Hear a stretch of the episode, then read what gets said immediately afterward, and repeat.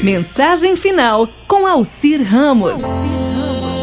Eu fui à clínica do Senhor para fazer uma consulta, aquela consulta de rotina, sabe?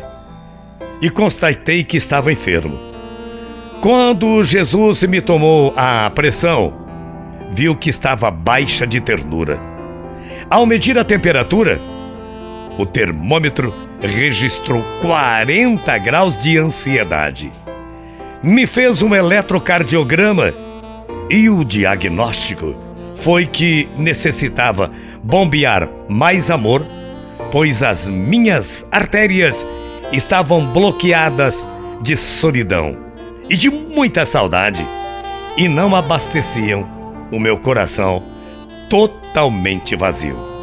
Aí eu passei pela ortopedia, já que não podia caminhar ao lado do meu irmão e tampouco dar um abraço fraternal, porque havia me machucado ao tropeçar nos problemas.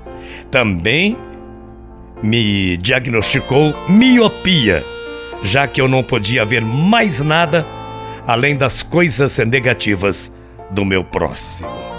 Quando me queixei da surdez, Jesus disse que eu havia deixado de escutar a sua voz a cada dia.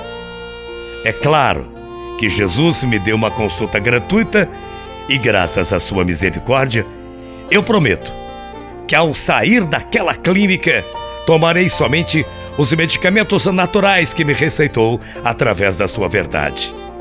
Ao levantar-me, vou beber um copo, um copo bem grande, cheio de agradecimento. Ao chegar no trabalho, vou tomar uma xícara de paz.